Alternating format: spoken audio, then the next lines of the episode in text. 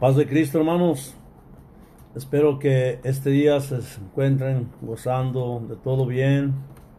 Que tengan salud como son los mejores deseos de su hermano Cepeda. Hermanos, vamos a orar para entrar en la palabra de Dios.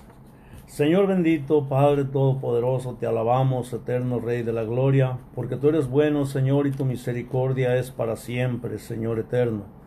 Te doy las gracias, Padre Santo, por estar aquí en este lugar grabando, Señor, este mensaje para que sea oído por tus hijos, Padre, en el nombre de Jesucristo. Te pido, Señor, que se estén con todo bien, Padre, y que se haga en ellos siempre tu voluntad, Señor bendito. Te damos gracias en el nombre de Jesucristo y te pido, Señor, que este mensaje sea de bendición para todo aquel que lo oiga. Gracias, Padre. A ti sea la honra y la gloria.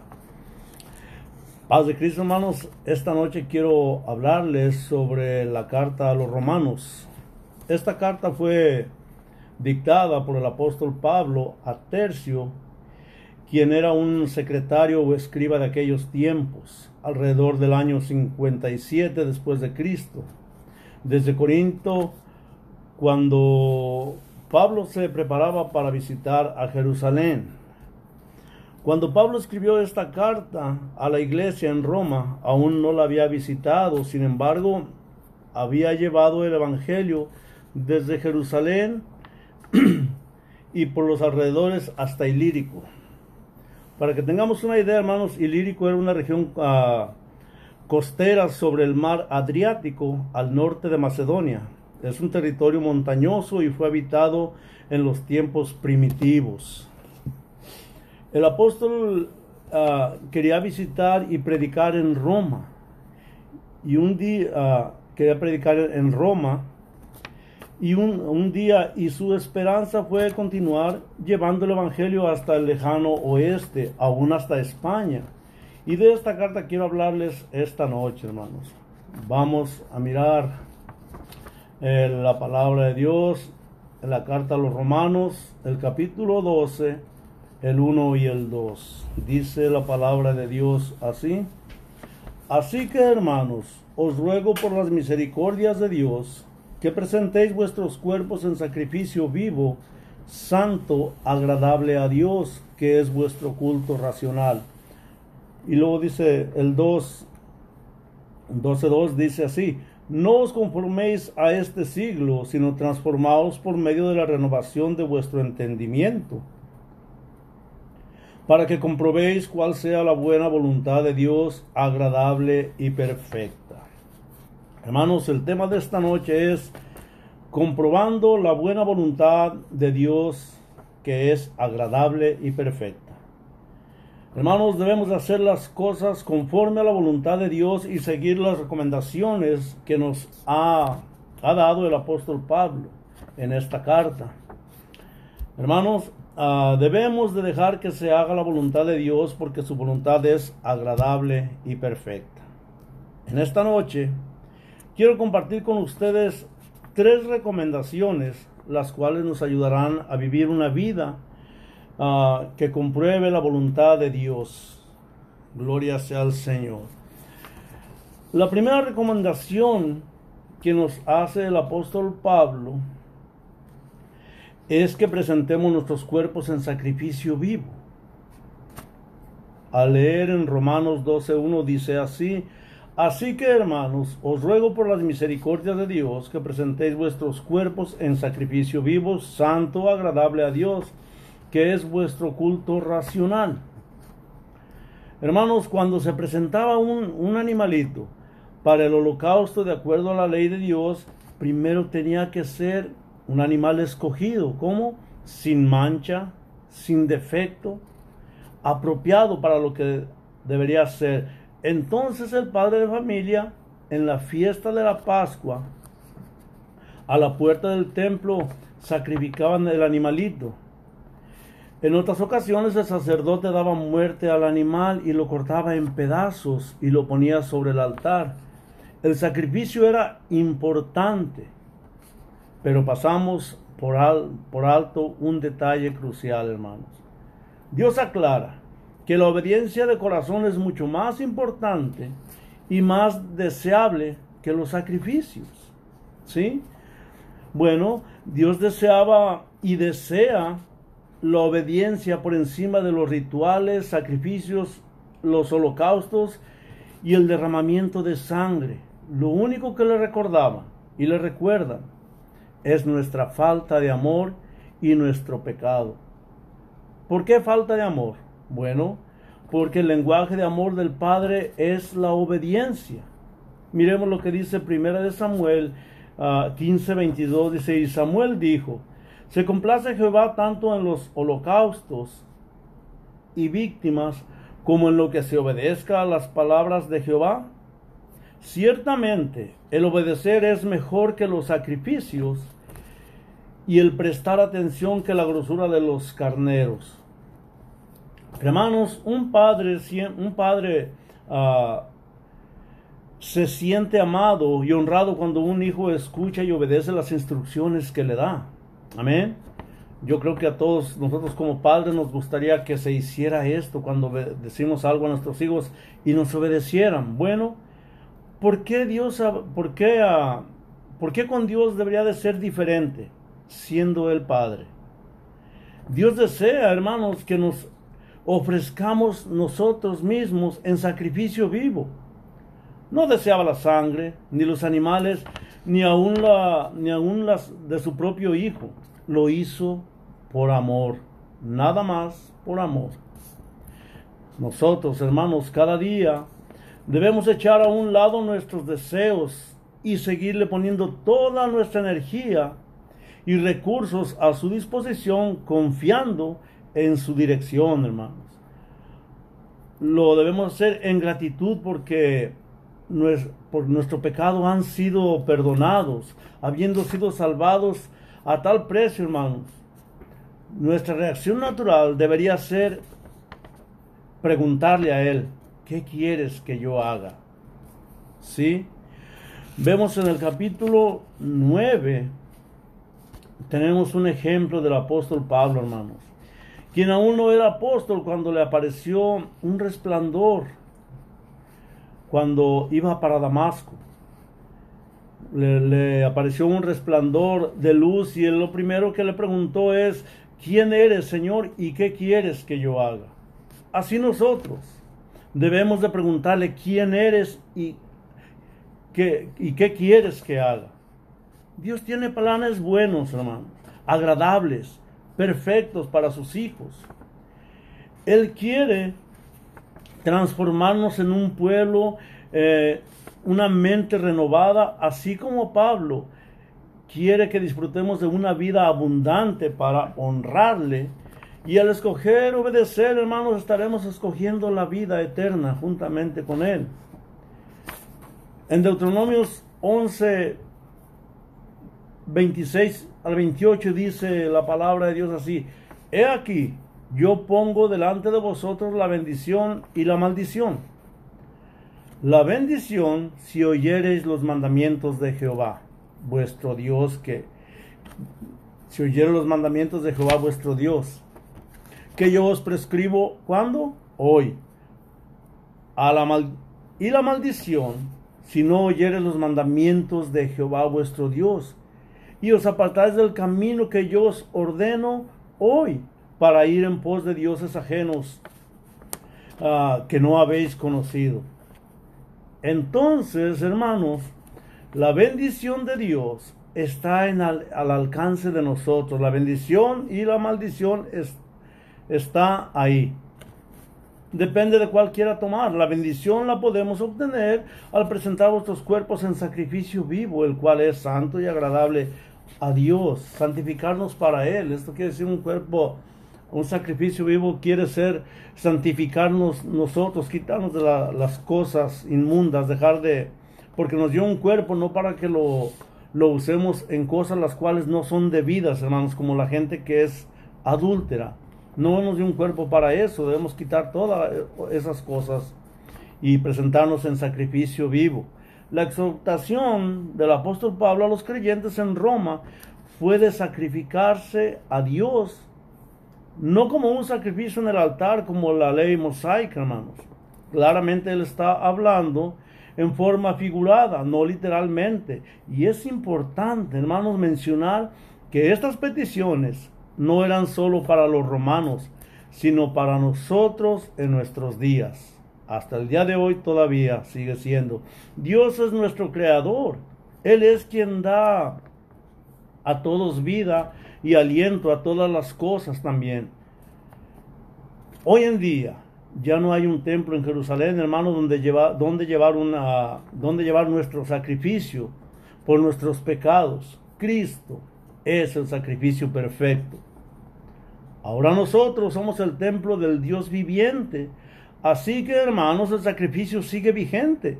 Amén. Nosotros somos el sacrificio vivo y nuestra obediencia es el holocausto que presentamos cada día como parte de nuestra alabanza, hermanos. Ahora miremos, hermanos, en realidad le estamos ofreciendo un sacrificio agradable a Dios.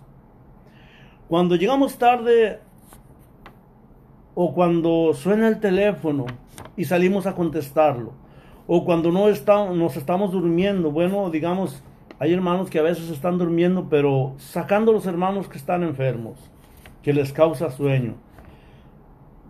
Entonces, los que estamos buenizanos, ¿por qué debe de darnos sueño, hermanos? No debería darnos sueños. Se imagina que estuviéramos en los tiempos de en los tiempos de cuando Moisés de cuando Moisés Salón hacían los sacrificios, ¿qué, ¿qué, diría el Señor si si presentáramos algo así?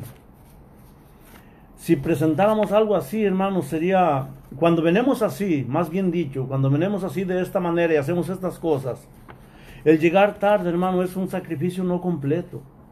Es algo, es una ofrenda incompleta porque no sería, no es agradable a Dios. Será agradable a usted porque viene tarde y quiere estar un ratito e irse a dar vuelta a su casa. Hermanos, el que está, que le suena su teléfono y se sale, ¿se imagina la importancia que es estar delante de Dios y salir a contestar una llamada cuando es palabra de Dios la que se está hablando? El hermano que está ahí bostezando porque está aburrido oyendo la palabra de Dios, hermanos. ¿Qué sacrificio sería ese? ¿Qué ofrenda a Dios? Si fueran aquellos tiempos, el Señor diría que fuéramos cortados del pueblo, hermanos. ¿Y sabe lo que significa ser cortado del pueblo? Ser matado, quitado.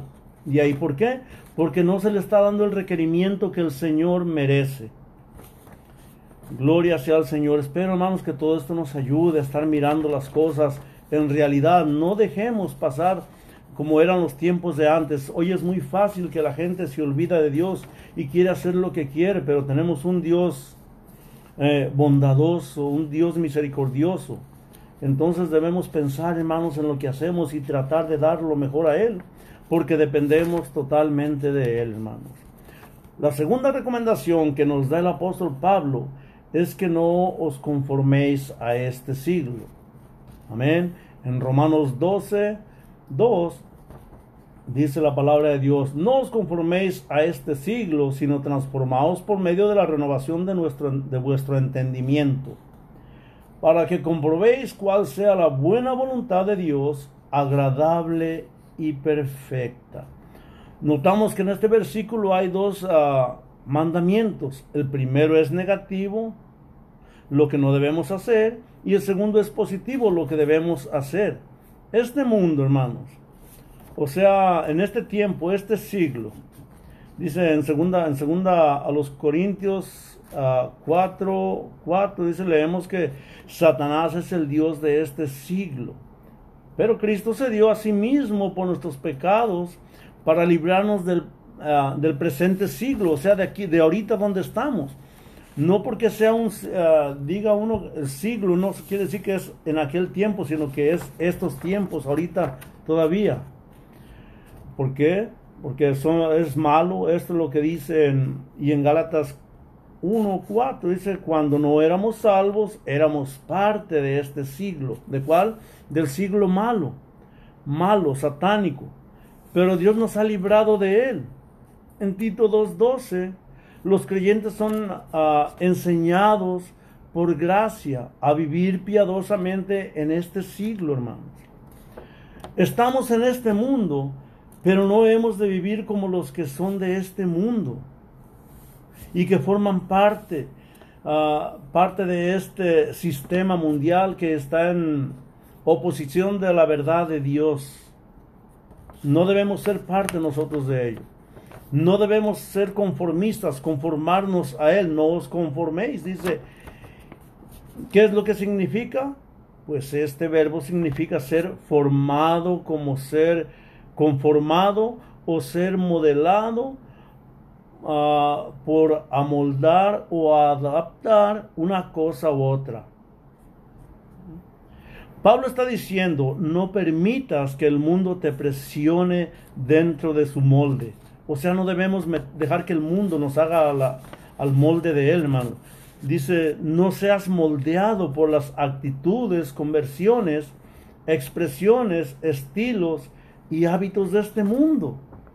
No debemos permitir que este mundo nos moldee a nosotros cuando sabemos que quien nos hizo fue Dios y no nos hizo para que vivamos una vida como quisiéramos ahí nomás o como este mundo suele llevar a la gente.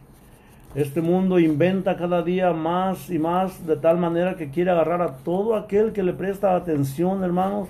Ahí se queda, pero la palabra de Dios dice que no nos conformemos a este siglo, que no nos dejemos ah, involucrar por las cosas que, que hacen, no, sino que busquemos mejor de Dios que es agradable, es el vivir en Él es agradable y perfecto. Amén, hermanos. Hay que dejar de adoptar una expresión exterior que está moldeada por este mundo. Una expresión que no viene de que, que no ah, viene y que no representa lo que tú eres en tu interior como un hijo de Dios, regenerado ya, hermano. Como ejemplo tenemos al apóstol Pablo, quien vivió ah, en ese siglo y no se conformó cuando él supo la verdad.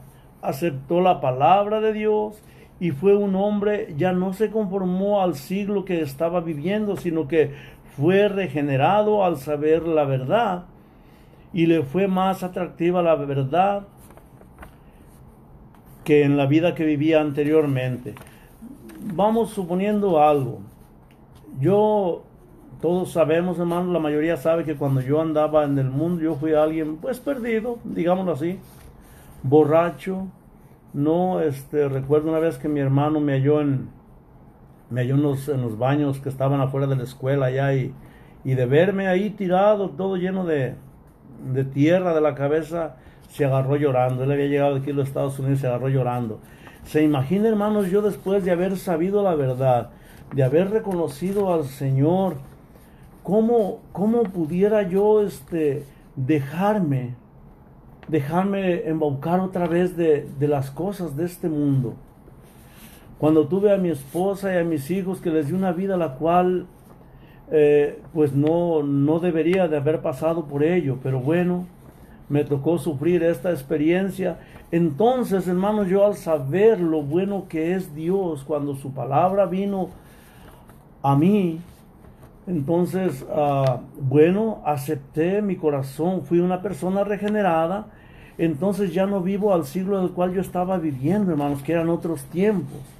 Doy gracias a Dios porque he, tenido ya, tengo 20 años ya que conocí del Señor y gracias a Dios que no me, no he vuelto a caer para atrás, no he no he caído en esa forma de vicio, vicio arraigado que tenía. Bendito sea Dios que me sacó de ahí, ¿no? Entonces, gracias a Dios, hermanos, que fui un, tuve un corazón regenerado por parte de la palabra de Dios y me siento contento. Y de esta manera, hermanos, eh, el apóstol Pablo, quien fue un perseguidor de la iglesia, pero cuando el Señor le apareció, cuando le apareció ese, ese resplandor, que cayó él al suelo y le preguntó, ¿qué quieres? ¿Quién eres tú? ¿Y qué quieres que yo haga? Qué bonito, hermano, que nosotros como hijos de Dios debemos de, de, pedir la dirección al Señor así, porque somos hijos de Dios, Él es nuestro Padre. ¿Sí? O sea que nosotros, hermano, ya al haber conocido la palabra de Dios, no nos queda de otra más de que entregarnos a Él, serle un sacrificio vivo, de qué manera limpiándonos lo mejor que sea para estar presentes de Él, en Él, junto a Él, para poder de esta manera estar con Él. Gloria sea al Señor. Bendito sea su nombre por siempre. Amén, hermanos. Vamos a, a mirar la tercera recomendación que nos da el apóstol Pablo. Es que seamos transformados por medio de la renovación de nuestro entendimiento. Es lo que estaba diciendo yo ahorita, pues entendí yo lo que Dios quería para mí, lo acepté y bueno, estoy viviendo ese. Eh, por causa de la palabra, mi, mi mente fue renovada y entendí, ¿no? Romanos 12.2 dice, no os conforméis a este siglo, sino transformaos por medio de la renovación de vuestro entendimiento, para que comprobéis cuál sea la buena voluntad de Dios, agradable y perfecta. Transformados. Esta palabra es un verbo que significa ser cambiado, ser modificado. La palabra griega es metamorfosis Pensamos en la notable transformación de una oruga en una mariposa.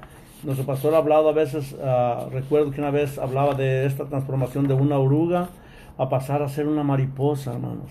Esta palabra se usa en Mateo, 27, en Mateo 17, 1 y 2, dice, ah, seis días después Jesús tomó a Pedro, a Jacobo y a Juan su hermano, y los llevó aparte a un monte alto.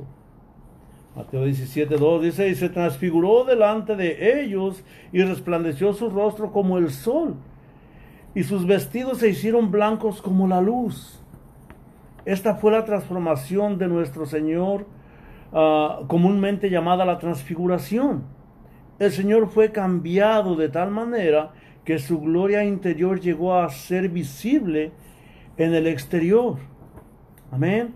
Segundo a los Corintios 3:18 dice, por tanto nosotros, todos miran, uh, mirando a cara descubierta como en un espejo la gloria del Señor, somos transformados de gloria en gloria en la misma imagen como el Espíritu del Señor. Gloria a su nombre. Bendito sea por siempre. La palabra se usa para el proceso de, ah, de, transformación que tiene lugar en la vida cristiana. Cuando el creyente es conformado más y más a la imagen de Cristo, así como Cristo, ah, nosotros también podemos ser transformados por medio de su palabra y por el Espíritu Santo, hermanos. Gloria sea al Señor.